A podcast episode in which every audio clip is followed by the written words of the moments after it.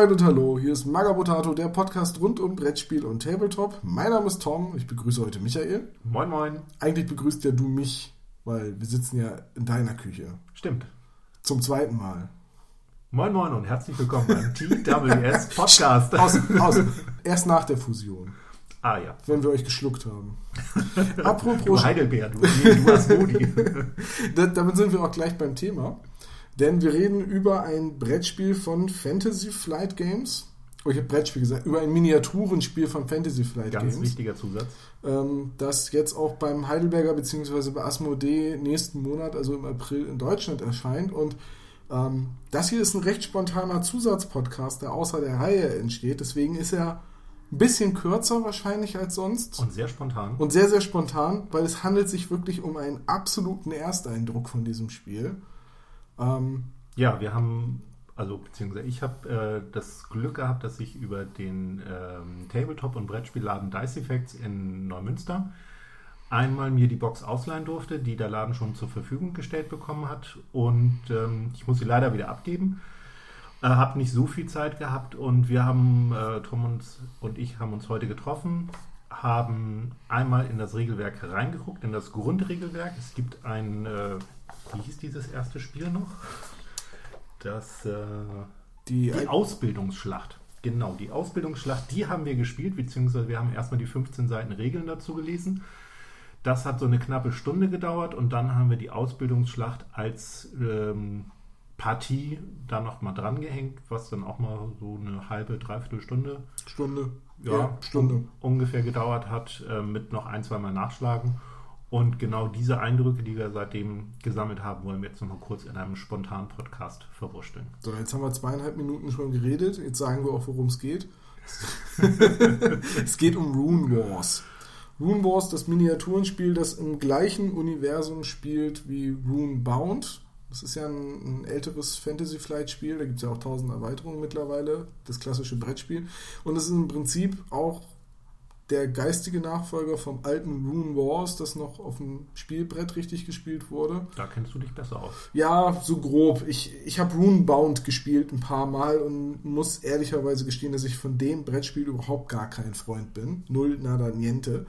Äh, aber Rune Wars ist ja eigentlich mehr so in die Richtung Tabletop. Also Hans Reiner hatte mir das erste Mal von dem Spiel erzählt, weil er es auf der Spiel in Essen schon gespielt hat mhm. und gesagt hat, da kommt von Asmodee bzw. FFG äh, ein Tabletop-Spiel, dass man Rank and File auf äh, kleinen Einheiten, äh, Basen spielt und das sich vom Regelwerk her, äh, Regelwerk her halt an Miniaturenspieler und Brettspieler richtet, weil es halt recht schlicht gehalten ist und mit so Bewegungsschablonen gespielt wird, wie bei X-Wing oder Star Wars Armada. Genau. Oder ähm, Tanks. Tanks, ja. Ich dachte gerade, ich hatte doch neulich noch ein Spiel, wo man mit Schablonen spielt, gespielt. Ja, Tanks. Äh, und ja, jetzt kommt es nächsten Monat auf Deutsch. Wir haben die deutsche Box hier vorab und haben mal reingucken können. Und erstmal muss man sagen, es hat mich wegen dieser Rank-and-File-Optik und weil man Untote, also Skelette gegen Menschenkönigreich spielt, habe ich, äh, die erste Assoziation war äh, dieses andere Spiel von Games Workshop, das es nicht mehr gibt, das ersetzt wurde. Ähm, oder Kings of War oder Ninth Age oder eben Warhammer Fantasy, oh Gott, ich sag den Namen. Ähm, er hat Warhammer gesagt. schickt ihm Space Marines. ja, schickt ihn Untote. Nehme ich. Jederzeit, die können super in meine Saga-Armee. Nee, also ich musste, als ich das Spiel gesehen habe, erstmal sofort an Warhammer denken. So klassisch Rank in File, Untote Figuren auf Basis. Und dann äh, wegen den Schablonen musste ich eher an ähm, wirklich X-Wing denken, weil gerade mit den Kurven und dem gerade Auslaufen, das ist halt.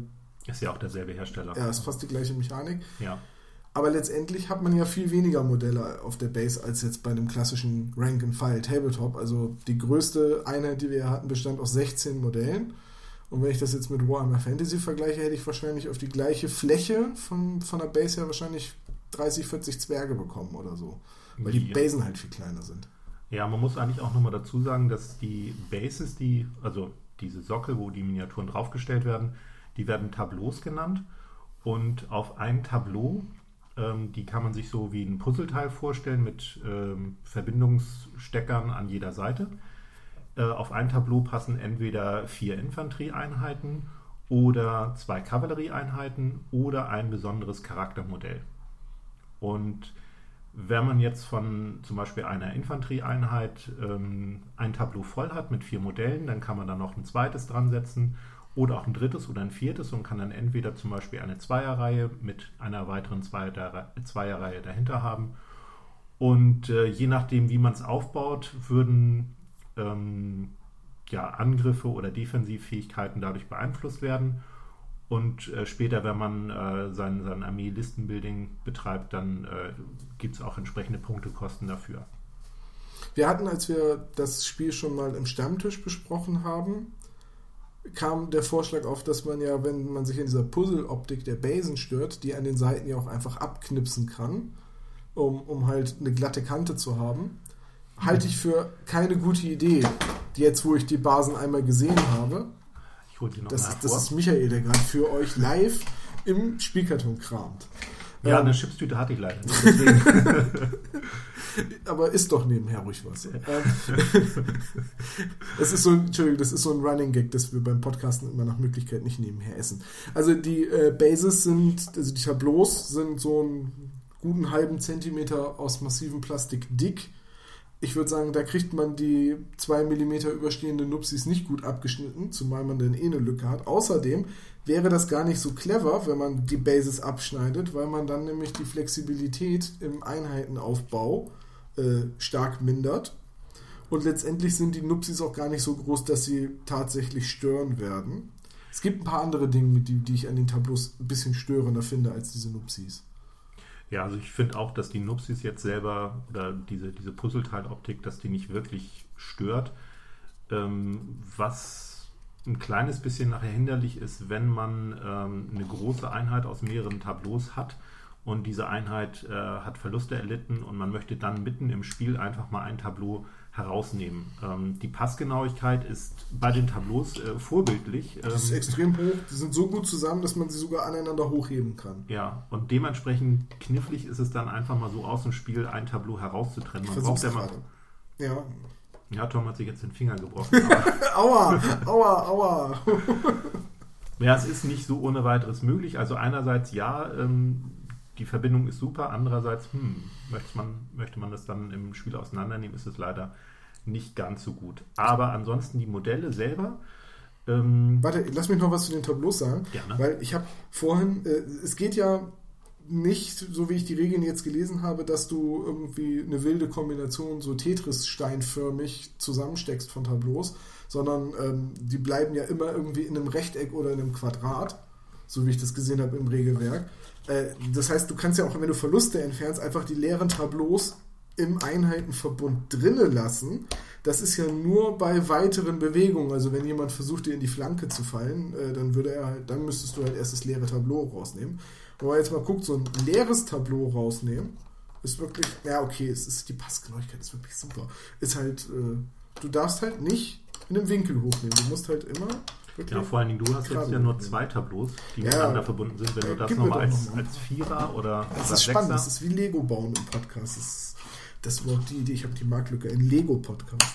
Ein so. Lego-Bau-Podcast. Ja, wo man die ganze Zeit baut und nebenher redet und von dem ganzen Gekruschel aus der Kiste versteht kein Mensch etwas. So, jetzt habe ich hier so einen Verbund aus äh, 2x2 Tableaus. Und jetzt nehme ich das leere Tableau raus. Ja, stopp die Zeit. Ich darf es ja nicht verschieben dabei, weil es steht ja auf dem Schlachtfeld einer bestimmten. Ach, Scheiße, ey. Das ist fast so wie mit so. einer Bierflasche aufmachen. Aber es hat geklappt. Die Bierflasche kriege ich in der Regel auch auf. Ja, gut. 20 Sekunden.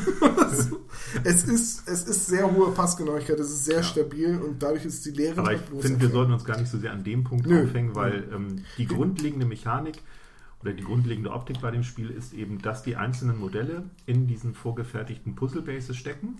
Und das ist auch wieder ganz clever, weil die Modelle haben einen angegossenen Fuß, ja. der übrigens den gleichen Durchmesser hat wie so eine klassische Saga Renedra Base oder so eine klassische Warhammer Base, also die alten Warhammer Bases von die Runden von 40.000. Was bedeutet, man kann die Figuren auch für andere Spiele ganz einfach benutzen, wenn sie erstmal bemalt sind. Und die Figuren haben unten in der Base eine, eine äh, kleine Öffnung Genau, und damit sie steckgenau in diese Puzzle-Base Weil nämlich in der Puzzle-Base, in der Kreisrundenöffnung, wo man die Figur reinstellt, auch nochmal ein Stift ist, auf den man die Figur draufsteckt. Und auch da ist die Passgenauigkeit super. Also ich halte das jetzt gerade mal über Kopf und es fällt nichts raus. Es ist super stabil. Ich kann sogar schütteln und es fällt. Ah, einer fällt bei mir Einer raus. fällt raus, ja. Aber der war wahrscheinlich nicht richtig fest. Aber guck mal hier. Das ist ein Abtrünniger. Guck mal. Ja, ist immer gut im Podcast zu sagen, guck mal. Ja, du sollst gucken. Nein, es fällt nichts raus. Es ist schön stabil. Michael, was ist dein Ersteindruck zu den Miniaturen? Was sage ich jetzt? er hat mir eine Frage gestellt. Verdammt, auf diese Frage war ich nicht vorbereitet. Schnellgehirn, sag was. Irgendwas. Also in der Box äh, sind 6, nee, 48 Modelle enthalten. Und ähm, im 28 beziehungsweise nee, ich würde sagen eher 32 mm Maßstab. Ich habe es jetzt nicht nachgemessen, aber das kommt mir eher 32 als 28 mm vor. Und was mir auf den ersten Blick besonders gut gefällt, ist, dass es eine, ähm, einen relativ hohen Detailgrad für ähm, Brettspielmodelle, also es ist ja kein Tabletop-Spiel, es ist ja ein Miniaturenspiel. So steht zumindest auf der Packung. Und vom Material her, es ist dieses weiche Brettspiel, Plastik oder Gummi. Ja, aber nicht ganz so weich wie bei Decent. Also es ist schon ein bisschen härter, ja. ähm, aber nicht so hart, dass zum Beispiel die Speere von äh, den Soldaten hier abbrechen würden. Dafür sind sie dann auch mal ein bisschen verbogen. Bisschen verbogen. Aber insgesamt finde ich die Qualität ähm, ziemlich okay. Sie kommen in Einzelteilen, verschiedenen Einzelteilen daher. Ähm, sie sind nicht, das hatte mir der Robert von Dice Effects von dem ähm, Laden gesagt, sie sind nicht mit Plastikkleber zu kleben. Das hatte nicht gehalten. Es also musste, Sekundenkleber? Es musste Sekundenkleber sein. Und ähm, sie sind es waren, glaube ich, immer vier gleiche Posen, aber durch unterschiedliche äh, Arm- und, und Waffenoptionen. Ähm, Man kriegt ein bisschen Varianz rein, ja. ja. Es gibt hier ähm, von den Modellen her gibt es in der Grundbox Speerkämpfer, Kavallerie, einen großen Steingolem und die Anführerin bei den Menschen und bei den Untoten gibt es Skelettkrieger, Skelettbogenschützen, einen großen Wurm, auf dem ein Skelett reitet und einen Untotenanführer. Und vom Detailgrad her finde ich die auch alle gut. Ja, sind auch scharf gegossen. Man hat hier gerade bei diesem großen Golem echt schöne Details. Und also einer einfachen Bemalung, so der Army Painter Standard, Grundfarben, Wash, Highlighten, steht nichts im, im Wege. Man könnte auch den einfachen Vallejo Standard nehmen, so als Abwechslung. Ja, aber das ist ja, ich meine, ich habe Army Painter gesagt, weil Army Painter halt immer mit dieser Anleitung wirbt. Ach so, ja. Ne, mit dem Grundfarbe drauf, jetzt dippen und trocknen lassen. Army Painter ist übrigens auch im Regelbuch vertreten, also da wird es wahrscheinlich auch demnächst offizielle Army Painter Paintsets geben. geben für äh, Rune Wars. Kennen wir ja zum Beispiel von Zombicide. Macht Army Painter. Wäre ja nicht das erste Mal. Genau, weil ja. die Bastelmesser und, und Gundierspray, das ist alles schon abgebildet im Regelwerk. Ja, also ich finde die vom Detailgrad her auch für ein Brettspiel super. Für ein Tabletop wäre es mir zu wenig. Also es kommt jetzt nicht an den scharfen Guss von Zinnminiaturen ran oder GW-Kunststoff oder so, aber. Nee, an GW nicht, aber ich würde sagen, wenn man das jetzt mal so mit Mantic vergleicht, ist das doch ja. deutlich ja, definitiv. besser und drüber. Und es ist vor allen Dingen nicht dieses harte, total brüchig poröse ähm, Resinplastik. Nee, porös ist es nicht, führt natürlich dazu, dass jetzt gerade lange dünne Teile, wie zum Beispiel die Speere, äh, immer ein bisschen verbogen sind. Aber es gibt ja genug Leute, die sagen, dass man das mit warmem Wasser und etwas Mühe gerade gebogen kriegt. Frage ist, wie lange es dann gerade gebogen bleibt. Ja, wenn man das auf diesen Puzzle Bases lässt, dann ja. ist die Wahrscheinlichkeit wahrscheinlich die Wahrscheinlichkeit gar nicht so niedrig. Ähm, was mir aber auch gut gefällt, sind so die kleinen Details hier zum Beispiel auf den Schilden von den Speerwerfern. Da sind so ein paar ähm, Scharten, ähm, das finde ich ganz gut. Dann auch bei, bei dem Golem, den hatte ich vorhin schon gelobt. Ja. Wobei ich muss sagen, dass die Scharten in dem Schwert von dem Golem mir teilweise zu stark modelliert sind, weil die Schwerter sehen so aus, als würden sie beim nächsten Kontakt mit der Feindwaffe brechen. Also die haben so tiefe Scharten, da, ja. da finde ich, hat man den Comic-Look ein bisschen übertrieben. Der ist wahrscheinlich mal ein bisschen hochgezoomt worden, aber wahrscheinlich als Rendermodell ein bisschen kleiner und dann haben ja. sie hochgezoomt, weil hier zum Beispiel bei den Skelettkämpfern ähm, da sind die, die Scharten vollkommen okay. Die finde ich super. Ja. Also, also gerade die, gerade die Untoten, muss ich sagen, gefallen mir extrem gut, ähm, weil sie halt, dadurch, dass sie schon auf den angegossenen Bases halt auch die passende Größe haben für eben Mantic-Skelette und was ich sonst so habe, könnte es auch wirklich sein, dass die auf jeden Fall mal den Weg zu mir finden, äh, einfach als Frostgrave und Saga-Material und so. Ich habe ja schon oft genug betont, dass ich das alles nicht so genau nehme. und äh, ja, also von daher, die Figuren sind für ein Brettspiel enorm hochwertig, für ein Tabletop eher unterer Standard. Ja. ja.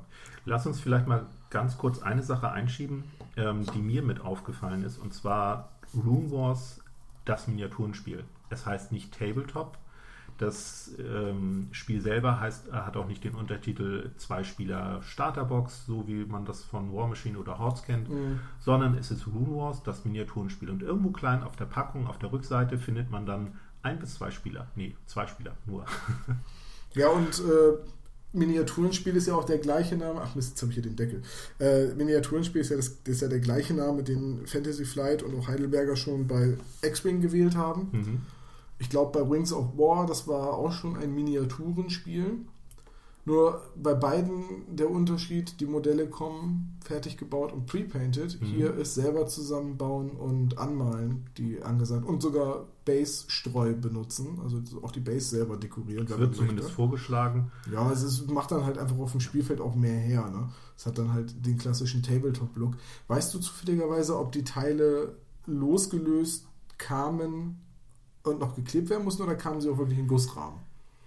Die kamen in Tüten. Deswegen in Tüten, also schon losgelöst. glaube ich jetzt mal davon aus, dass sie nicht mehr in Gussrahmen waren oder nicht mehr an irgendwelche ähm, Gussrahmenreste befestigt waren. Ähm, es war wohl eher so ein, so ein Tütenchaos, weil es gab eine große Tüte, in der dann zwei kleine waren. In diesen zwei kleineren Tüten waren Ja, aber das weitere. ist ja für Brettspiele normal. Ne? Das, ja. Ist ja, das ist ja kein GW-Brettspiel, wo du dann wirklich Gussrahmen bekommst und die gleichen Bausätze, die auch bei Warhammer benutzt werden. Nee, es gibt ansonsten in der Box ähm, keine weitere Sortier- oder Aufbewahrungsfunktion, dass man da einzelne Modelle reinstecken kann, aber sobald man die Modelle jetzt wie wir ähm, auf die Puzzleteile gesteckt hat, hat man den Boden eigentlich der Grundbox belegt, dann muss man irgendwie vielleicht noch äh, vielleicht ganz unten die ganzen Marker und Schablonen hinlegen, ja. die Regelbücher dazwischen und dann die Miniaturen obendrauf. Dann kriegt man alles ganz bequem in dieser großen Box dann verstaut. Und wenn man den Karton dann nicht äh, die ganze Zeit hin und her wirft und schüttelt, passiert auch nichts dran. Nö. Lustiges Detail, weil es mir gerade auffällt, äh, die Trense von dem Wurm, also da, wo das äh, Reitgeschirr, die Zügel angebracht sind, das ist nicht irgendwie mit einer Maulsperre oder so, das ist mit einem Schwert gemacht, das halt durch den Hals von dem Wurm steckt. Hier ist der Knauf und hier guckt noch die Spitze raus. Und da sind die Zügel dran befestigt. Das ist ein witziges Detail. So etwas mag ich immer sehr, wenn ich, wenn ich mir Modelle angucke. Muss man auch später nicht proxen. Nee, überhaupt nicht. Das, das finde ich cool. Ja, ja, die Modelle sind gut. Ja, und höchstwahrscheinlich wird es dann ja auch durch die Erweiterung ähm, die einzelnen Miniaturen nochmal separat in Boxen geben. Ja, ich hatte vorhin das Fluffbuch durchgeblättert und da werden drei Königreiche vorgestellt, das der Menschen, der Untoten und der Elfen. Und äh, die Anführerin der Menschen hat, ist, glaube ich, auch eine Halbelfe oder irgendwie sowas, aber auf jeden Fall kann die eine Einheit Elfen aufstellen. Also wird es mindestens eine dritte Fraktion geben. Und ich kenne mich jetzt in dem Rune-Bound-Universum oder dem Rune-Universum oder wie auch immer man das nennt, nicht so gut aus. Aber wahrscheinlich wird es irgendwann früher oder später noch weitere Fraktionen geben. Wahrscheinlich ist es angedacht. Nee, steht auch nicht, wie das äh, Universum heißt. Aber es wird mehrere Fraktionen geben. Es wird bestimmt auch äh, Erweiterungen geben, weil man halt mehr Krieger aufstellen will oder mehr Bogenschützen oder weniger Reiterei. Und es gibt ja auch ein ganzes Kapitel, das sich mit dem Aufbau von Armeen und Punktkosten auseinandersetzt. Äh, haben wir jetzt nicht gelesen für diesen Ersteindruck. Nee, wir haben im Prinzip wirklich nur diese Aufbauschlacht äh, uns angeguckt. Ähm, da ist uns beiden erstmal ein bisschen negativ aufgefallen, dass man da 15 Seiten Regeln liest, ohne dass man so ein bisschen Schritt für Schritt tutorialmäßig an die Hand genommen wird ja. und quasi beim Spielen die Regeln erläutert bekommt. Man ähm, ja, muss sich halt wirklich erstmal so eine knappe Stunde durch das Regelwerk kämpfen, auch mit so ein paar Begriffen sich erstmal anfreunden, dass halt ein äh, Moraltest oder eine, äh, was war das? Naja, einfach ein paar Begriffe, ähm, die man sonst in einem anderen Kontext gewohnt ist, dass man die hier mit neuen Mechaniken ja, ein bisschen, bisschen verinnerlicht. Ja. Ähm, und das fiel uns dann so ein bisschen negativ auf, dass man halt nicht so ja, äh, Learning by Doing hat, sondern ähm, da ein bisschen mehr konzentriert zur Sache gehen muss und das nicht ja. so angenehm ähm, beigebracht bekommt. Jetzt kann man sagen, das ist eigentlich gängige Praxis bei Brettspielen oder bei den meisten Spielen, die in so einem Karton daherkommen. Beim Tabletop musst du ja auch das Buch lesen. Äh, das ich, empfinde ich aber immer als so eine fadenscheinige Ausrede. Ich bin jetzt jemand, der persönlich viel spielt und viel neue Spiele erklärt oder erklärt bekommt. Und ich finde nichts furchtbarer als erstmal, also gerade in einem Spiel, das man ja gegeneinander spielt, dem Erklärenden oder dem Regelbuch mehrere Stunden Aufmerksamkeit schenken zu müssen, bevor ich dann das erste Mal was machen darf. Bis, weil bis dahin habe ich dann schon immer wieder vergessen, was am Anfang steht. Und das, also du hast dir ja nun echt große Mühe gegeben, dieses Regelbuch zu lesen. Ich konnte mir nicht alles merken. Ich habe dann angefangen, irgendwelche Zusammenfassungen und Spielkarten und so weiter zu lesen, dass ich die Begriffe schon mal kenne das hätte dem Spiel auf jeden Fall sehr gut getan, wenn man so einen Beispielspielzug direkt an den Anfang vom Regelbuch stellt und sagt so, baut es so auf und jetzt machen wir es einfach mal und ihr lernt schon mal an diesem Beispielspielzug mit Erklärung, warum jetzt bestimmte Dinge wie passieren, so den Grundablauf der Regeln, weil dann hast du gleich schon ein Gefühl dafür, was du als nächstes liest. Und das Regelbuch zeichnet sich ja dadurch aus, dass auf jeder Seite steht, der Begriff so und so wird übrigens später erklärt. Es steht auch nicht auf welcher Seite, es steht, wird später erklärt. Genau. Das Ständig kommt wieder, jetzt kriegst du einen Panikmarker, Klammer auf, Panik wird später erklärt.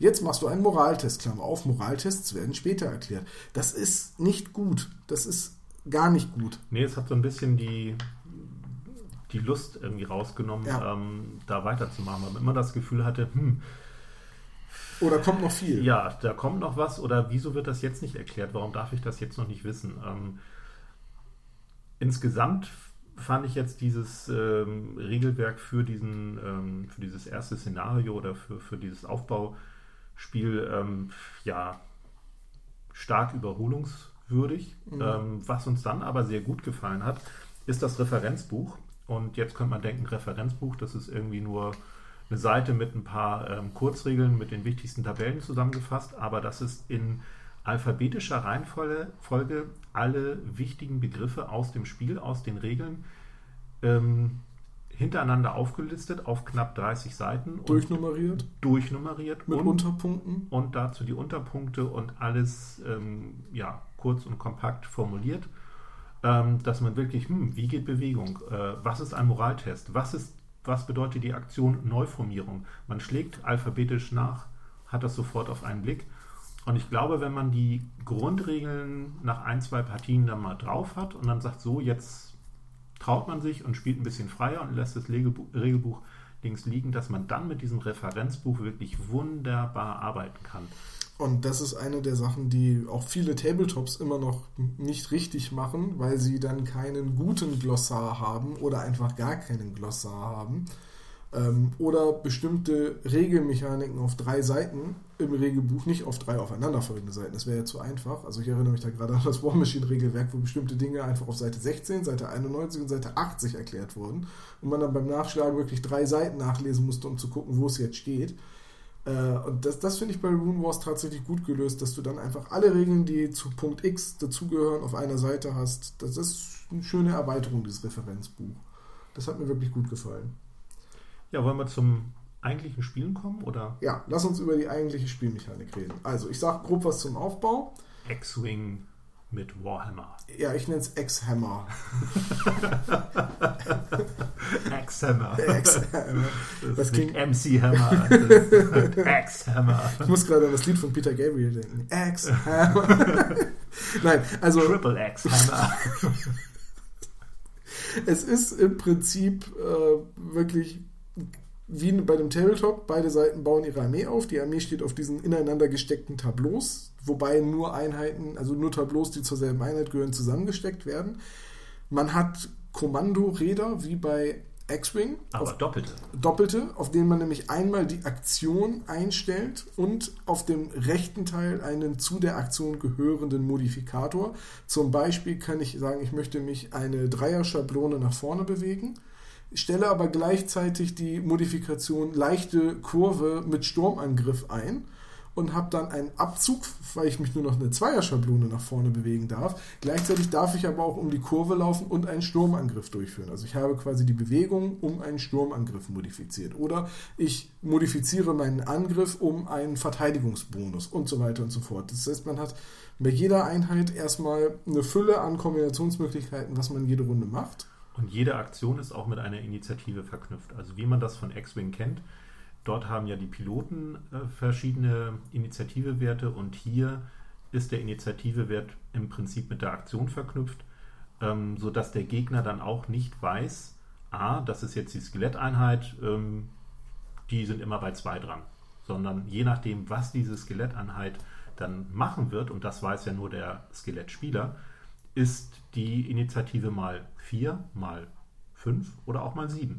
Wobei das wieder davon abhängt, welche Aktion man macht. Ich hatte so das Gefühl, dass einfache Aktionen wie Vorwärtslaufen eine niedrigere Initiative haben als sehr starke Angriffe. Also zum Beispiel der starke Angriff bei meiner Kavallerie ist auf eine 7, also relativ spät in der Reihenfolge dran. Äh, und wenn du irgendwie vorwärts läufst, ist das irgendwie immer so eine 3-4er-Aktion.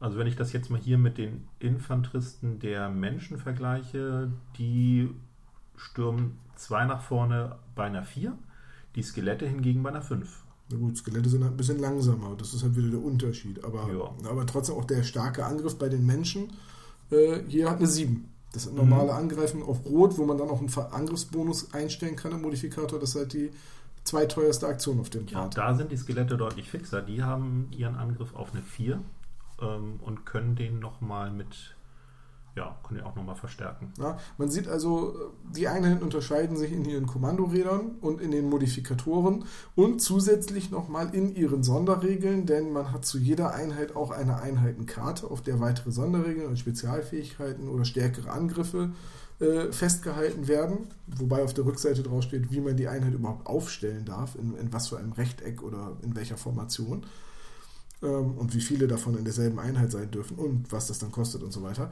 Äh, das hat man und jede Figur benutzt unterschiedliche Würfel beim Angreifen. Da gehen wir gleich drauf ein.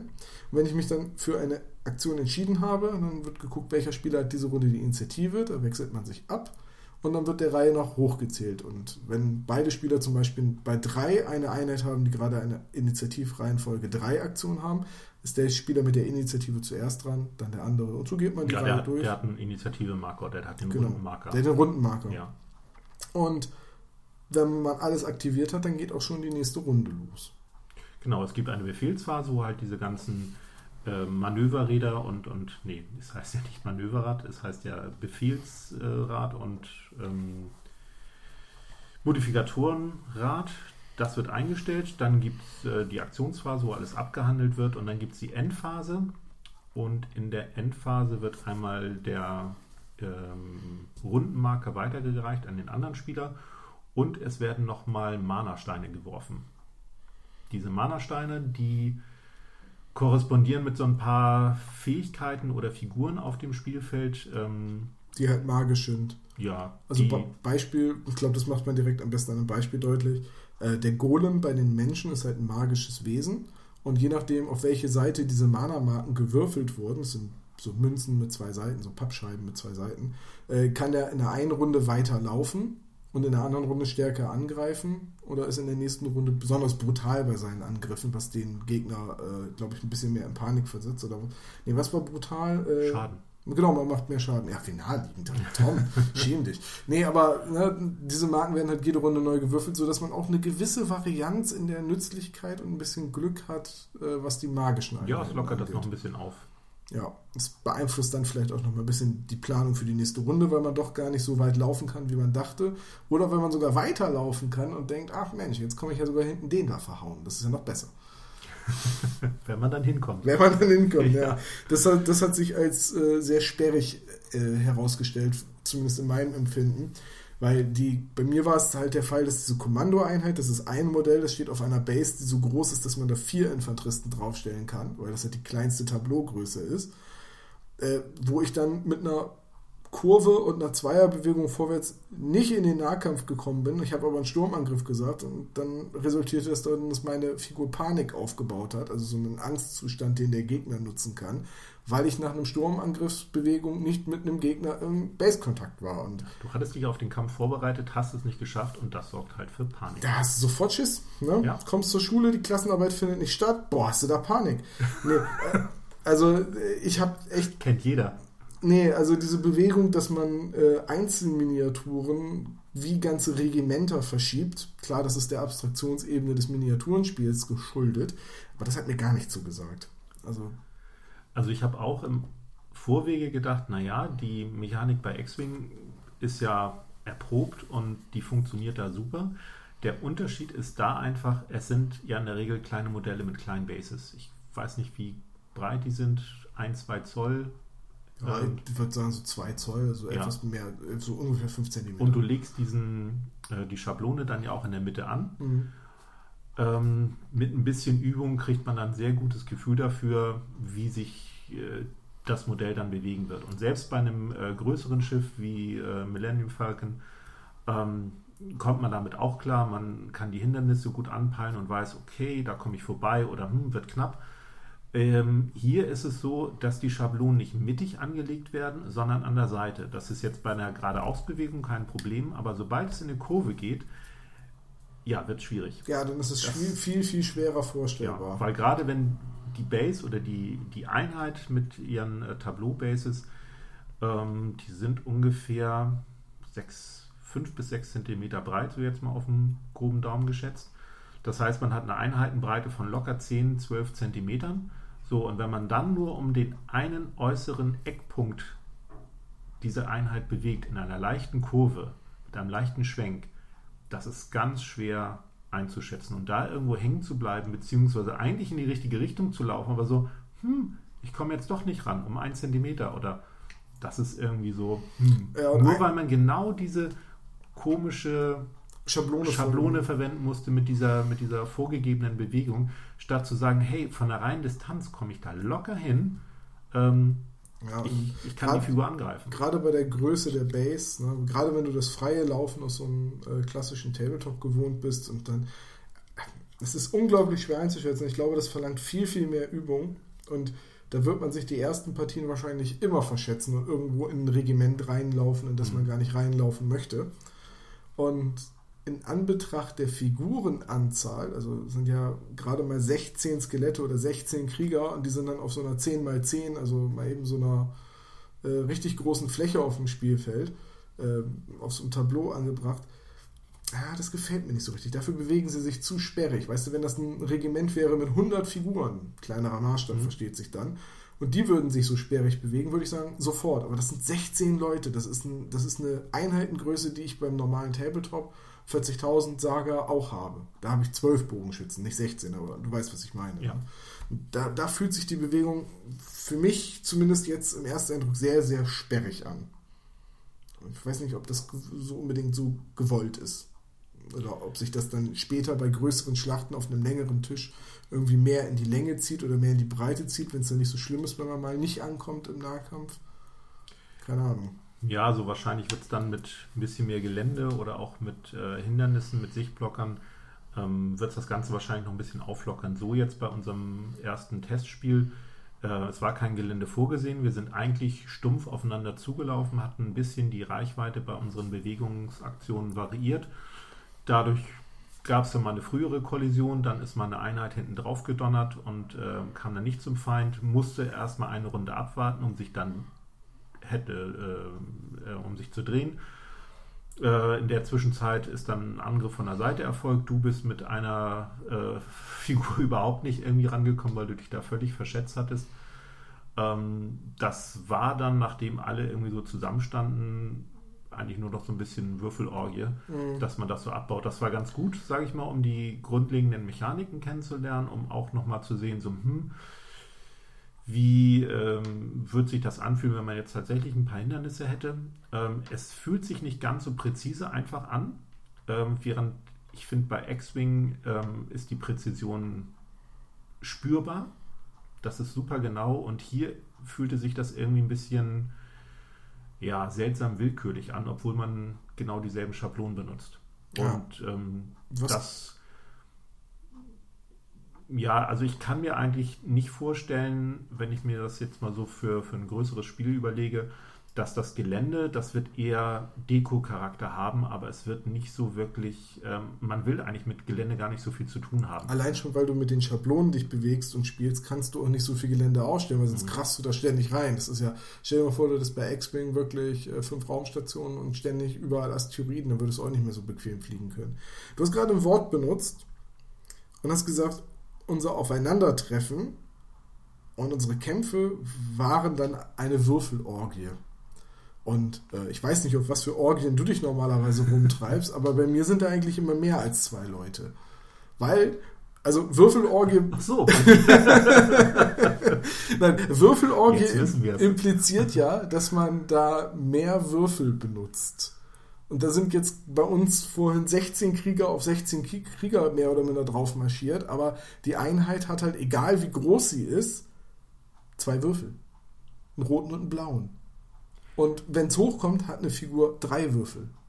Also ich finde, das ist keine Würfelorgie.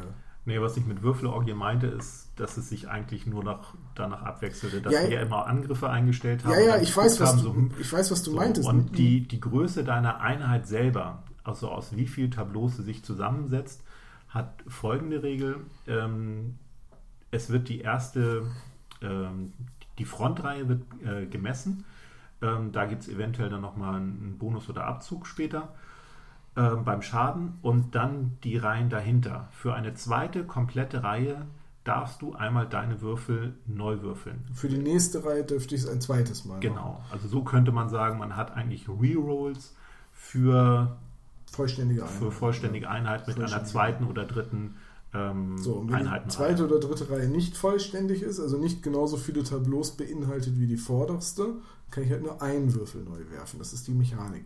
Ähm, aber genau das fühlt sich für mich irgendwie so ein bisschen zu schwach an, weil wenn ich mit 16 Modellen irgendwo reinrenne, dann möchte ich mehr als zwei Würfel haben, weil ich ja mit mehr Würfeln, mit mehr Einheiten theoretisch in jedem Spiel auch mehr Verwundungen beim Feind anrichten kann, deswegen mehr ausschalte. Hier halt nicht. Hier hast du dann halt deine beiden Würfel, würfelst sie, wenn es hochkommt, schaltest du zwei, drei Modelle beim Gegner aus, weil du musst ja auch noch die Wunschschwelle von dem überwürfeln. Ja, man kann das vielleicht nochmal ganz kurz erklären. Es gibt quasi einen, äh, einen Verteidigungswert, ähm, dann gibt es einen, ein, äh, einmal Lebenspunkte und ähm, ja, wenn man die, wenn man so viel Schaden verursacht hat, dass man die Verteidigung durchbricht, klar, dann macht man eine Wunde. Wenn ein Modell nur eine Wunde hat, dann Schaltet man dafür ein Modell aus. Dann wird das Modell rausgenommen, genau. Ja. Das heißt, bei billigen Modellen ist es 1-1. Das heißt, für jeden Treffer, den ich würfel, habe ich die Wunschschwelle überschritten und mache eine Wunde. Mhm. Bei großen Modellen, die haben dann eine Wunschschwelle von 3. Da muss ich dann schon drei Erfolge, also drei Treffer würfeln, um eine Wunde zu verursachen. Genau. Und die großen Modelle, also die Kriegsmaschinen heißen sie ja, die äh, haben dann auch ein, drei, vier Lebenspunkte. Also die sind nicht ganz so schnell tot. Ja, und wir haben schon beim Spielen festgestellt, ja, so zwei Wunden oder zwei äh, Schaden machst du schon, aber drei oder vier wird halt schon knifflig. Das muss schon ein gut gewürfelter Angriff ja. mit ein, zwei Modifikatoren sein und ein bisschen Glück. Oder ja. vielleicht noch eine Spezialfähigkeit. Auf jeden Fall. Genau, und auf den Würfeln selber hat man nicht nur dieses Schadenssymbol, sondern zum Beispiel auch noch ähm, Energieblitze. Und mit diesen Energieblitzen schaltet man Fähigkeiten äh, der jeweiligen Einheit frei. Also ja. jede Einheit hat ein oder zwei Fähigkeiten noch, dass man zum Beispiel einen Inspirationsmarker erhält. Ähm, was Inspirationsmarker sind, äh, erfahrt ihr später. Ich glaube, ich glaub, so, so sehr werden wir nicht noch in die Tiefe gehen. Es gibt tausend. Das war eine Anspielung auf das Regelbuch. Achso, ja. Achso, ah, ja, ja, verstanden. Ich dachte schon, du willst es auch erklären. Nee, also Inspirationsmarken. Es gibt auch noch Paniksymbole, womit man dem Gegner halt in Panik versetzt. Das kann man nutzen, um ihm nachteilige Fähigkeiten reinzudrücken über Aktionskarten. Also es gibt eine Menge und im Regelbuch steht auch explizit drin, weil man ja acht Runden spielt, äh, die wenigsten Schlachten werden in einer totalen Vernichtung enden. Ich möchte so weit gehen und sagen, keine der Schlachten schafft es in acht Runden äh, in der totalen Vernichtung zu enden. Also von meinem Eindruck her wird man zwar ordentlich Verluste verursachen, sobald die Armeen einmal aufeinander getroffen sind, aber totale Vernichtung, also so. Mir kommt mir auch ein bisschen. Nee, glaube ich nicht. Unwahrscheinlich vor. Zumindest in der Konstellation mit den Armeetypen oder mit den Einheitentypen, die wir jetzt hatten. Macht aber nichts, weil es gibt Aufstellzonen und Gebiete, in denen man punktet, wenn man Einheiten reinbewegt und man kriegt Punkte für das Ausschalten von Einheiten oder zumindest Teilen von Einheiten. Also eine Einheit hat bestimmte Punktkosten. Wenn ich dann ein Tableau rausprügel, gibt es Siegpunkte. Also es geht eigentlich immer nach Siegpunkten aus, aber die Berechnung habe ich mir nicht mehr ganz genau angeguckt, weil die war für, unsere, für unser Kennenlernspiel nicht wichtig. Aber es gibt sie. Also ich denke, so ein richtiges Vernichtungsschlachtspiel ist es nicht, aber so ein Siegpunktespiel ist es auf jeden Fall. Das ist jetzt nicht wertend. Also gibt ja auch Leute, die mögen Siegpunkt-Szenarien, andere spielen lieber dieses direkte, die direkte Konfrontation. Ja, es gibt Ausrüstungskarten, die waren für das Kennenlernspiel noch nicht wichtig, die wurden da, die wurden später erklärt. ähm, die haben wir nicht genutzt, aber es gibt sie. Also man kann die Einheiten wohl mit Ausrüstung, ähnlich wie bei X-Wing. Genau. es ist, ich komme mir vor wie im Tanks-Podcast. Ständig referenziert man den X-Wing. Aber äh, ähnlich wie bei X-Wing haben die Einheiten auf ihrer Rückseite der Karte immer noch angegeben, äh, welche Aufwertungen sie erhalten können. Je größer die Einheit, desto mehr Aufwertungsslots. Und äh, die, ich schätze mal, die Ausrüstungskarten haben wahrscheinlich korrespondierende Symbole. Ja, haben sie. Und äh, dementsprechend kann ich meine Armee noch meinem eigenen Spielstil ein bisschen mit Aufwertungskarten individualisieren.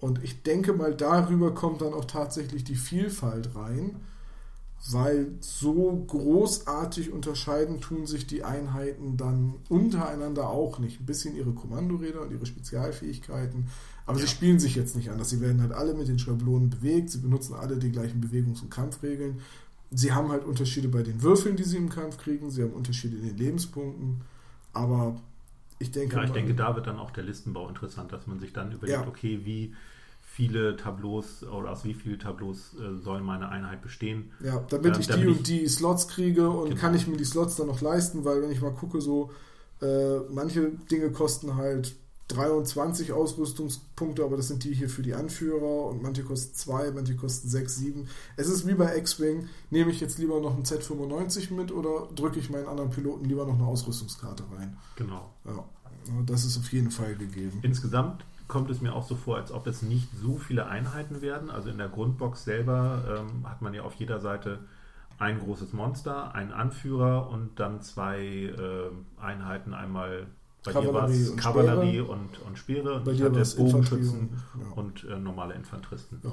ja. also was die Anzahl und äh, Möglichkeiten der Erweiterung, der Erweiterungssets angeht, ähm, können wir jetzt noch nicht zu sagen, aber du, das sieht so ein bisschen, ähm, ich sag vorab erstmal übersichtlich aus. Hast du mal zufälligerweise die Ausrüstung, äh, die Einheitenkarte für irgendwie eine der äh, Belagerungsmaschinen? Weil, ah hier, die kannst du tatsächlich auch in einem Sechser-Block aufstellen. Also du kannst sechs von diesen Würmern aufstellen. Und wenn du mal auf die Punktkosten guckst, das ist ungefähr genauso teuer wie ein Zwölfer-Regiment äh, Skelette. Mhm. Also. Da kommen ja aber die sechs Würmer deutlich stärker vor, ne? Naja, die Würmer haben halt drei Würfel im, im Kampf, die Skelette nur zwei, aber du kannst die Skelette in einem 3x4-Block aufstellen. Das mhm. heißt, du kannst zweimal rerollen, bei den Würmern halt nur einmal. Ist halt, ist halt die Frage. Du kriegst ja, mehr Ausrüstungsslots. Die Würmer halten aber deutlich mehr aus, ne?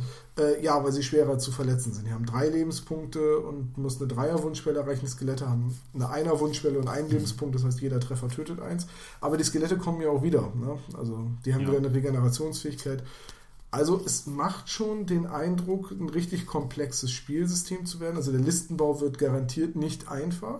Also ja. im Sinne von mal eben schnell, sondern da kann man eine Menge Zeit äh, in die Minimaxerei reinstecken. Genau wie bei X-Wing. Genau wie bei X-Wing, ja. aber da stehen wir Tabletopper ja auch drauf. Habe ich mir sagen lassen. Es ist ja nicht jeder so ein simpler Geist, der dann Saga spielt oder so. Da sage ich jetzt nichts. Simpler Geist und Saga spielt. das war ein bewusster Seitenhieb. nee, auch bei Saga kannst du ja mit den Auswahlen und äh, wie, du, wie du deine Würfel nutzt, auch eine Menge rausholen. Ist ja auch sehr taktisch. Im Prinzip da. steckst du bei Saga meiner Meinung nach weniger Zeit in die Vorbereitung, in den Listenbau. Mehr ins Spiel, ja. Ja, viel mehr so. ins Spiel, um ähm, ja, dir zu überlegen oder auch zu planen, was machst du mit deinem Battleboard. Aber das ist ein anderer Podcast. Das ist ein ganz anderer Podcast. Den haben wir hier schon mal geführt, da bin ich aber auch ganz bei dir, da stimme ich dir vollkommen zu.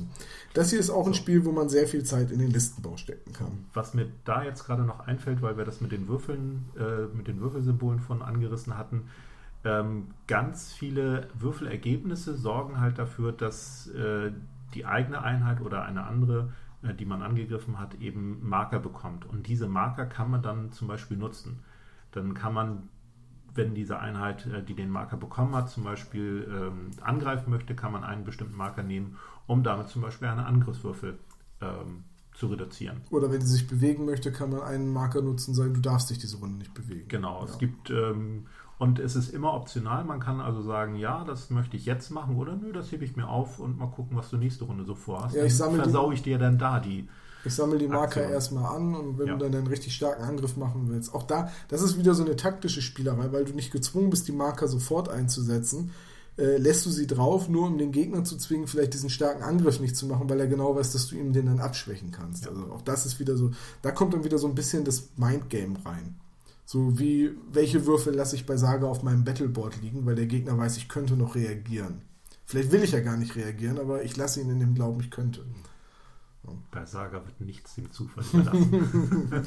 Außer das Würfeln. Moment, wenn ich würfel, ist das kein Zufall. Wir hatten eben gerade, also ich hatte schon erwähnt, es gibt rote, blaue und weiße Würfel. Die roten und blauen Würfel sind 8 Seiter, die weißen sind 12 Seiter und unterscheiden sich halt einfach in ihrer Belegung wenn ich so das Gefühl habe, die Weißen zeigen am häufigsten Schaden und immer noch einen Zusatzeffekt. Also die haben sehr häufig zwei Ergebnisse auf einer Seite. Die Roten machen, glaube ich, mehr Schaden und die Blauen sind ein bisschen taktischer, weil sie mehr Energieblitze und andere Symbole haben. Es gibt auch eine leere Seite immer. Tatsächlich fällt es mir jetzt auf den ersten Blick sehr schwer zu sagen, welcher Würfel was besonders gut macht, weil es einfach so viele unterschiedliche Symbole sind. Ähm, aber ich schätze mal, dass da sehr, sehr viel Balancing betrieben wurde. Welcher Einheit gibt man jetzt welche Würfelkombination? Also zum Beispiel, also man sieht zum Beispiel daran, dass die Anführer würfeln irgendwie immer einen weißen und einen blauen Würfel und das normale Fußvolk, so die billigsten Einheiten, würfeln dann halt zwei rote. Oder die Skelette würfeln einen roten und einen blauen. Also irgendeine Form äh, der, des Balancings muss dahinter stecken. Die habe ich nur noch nicht entschlüsselt. Nicht können. wie bei X-Wing, wo jeder. Wo jeder die gleichen Würfel ja. benutzt, ja. Das stimmt. Großer Unterschied. Sehr großer Unterschied. Vor allem, du hast zwölfseitige und achtseitige Würfel im selben Spiel. Das ist ja. Mhm sorgt auch wieder für eine ganz andere Und die Puzzle-Bases sind auch nicht transparent. Das stimmt, ja. Und du hast auch keine Einheitenkarten, die du draufklebst. Die musst du selber machen. Also Sand und Farbe und so. Das ist übrigens so eine Sache. Weil ich hätte wirklich Lust, ein paar von den Modellen einfach jetzt mal testweise zu bemalen. Ja, frag doch Dice Effects, ob du deren äh, Demo-Box bemalen darfst. Nicht alle. Ach, ein, zwei würde ich dir vielleicht auch abnehmen. Na gut. Ja. So, damit sind wir dann auch schon am Ende dieses Podcastes, weil wir müssen jetzt malen. ja. Dein ja, Fazit, Tom. Mein Fazit. Ähm, der erste Eindruck ist sehr gemischt. Ich kann den Reiz des Spiels durchaus nachvollziehen. Allerdings bin ich jemand, der jetzt nicht das Bedürfnis hat, Rank and File zu spielen. Und würde ich Rank and File spielen, würde ich mir eine etwas flexiblere Bewegung wünschen, die mich nicht in so ein, in Korsett drängt.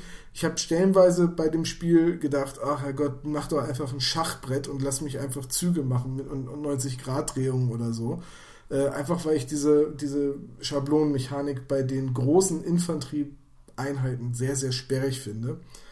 Ähm, zum Balancing sage ich nichts. Ich habe es jetzt erst einmal gespielt. Die Ausstattung der Box ist, wie man es von FFG kennt, extrem hochwertig. Es sind Marker drin. Es sind vielleicht ein bisschen wenig Marker drin, die man an die Einheiten ranlegt. Also uns sind in der Demo-Runde die Panikmarker ausgegangen und die Inspirationsmarker auch fast. Ähm, die Modelle sind gut und könnten sich mit einer adäquaten Bemalung auch in der Tabletop-Armee wiederfinden für äh, Je nachdem, was sie dann kosten. Frostgrave. Frostgrave, ja. Also so eine Einheit Bogenschützen kann ich immer noch mal gebrauchen aus Skeletten. Ähm, ja, man kann, ich würde jetzt gerne mein Resümee damit abschließen sagen, für den Preis auf keinen Fall oder für den Preis auf jeden Fall. Aber der deutsche Preis ist ja noch nicht raus. Zumindest konnten wir ihn zu Redaktionsschluss nicht ermitteln. Nein, also ich habe auch nur die Info bekommen, ähm, ja, dass der Preis noch genannt wird und man munkelt in der ähm, Händlerszene, dass sich der Preis bei 90 bis 120 Euro, hoffentlich wird er jetzt schon feststehen, wenn der Podcast erscheint, aber dass er sich zwischen 90 und 120 Euro befindet, wobei ich sagen würde, alles über 100 Euro ist irgendwie so ein bisschen jenseits der Schmerzgrenze. Ja, Für ein neues äh, Miniaturenspiel finde ich das zu viel. Ich finde Wobei, jetzt muss ich sagen, ich glaube, die Star Wars Armada Box hat ja damals 100 Euro gekostet, als es neu war. Mhm.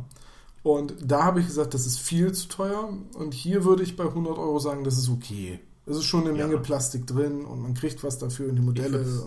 Ich würde auch sagen, das ist okay. Also für 48 Modelle ähm, 100 Euro mit der ganzen äh, restlichen Ausstattung ähm, ist völlig, völlig in Ordnung.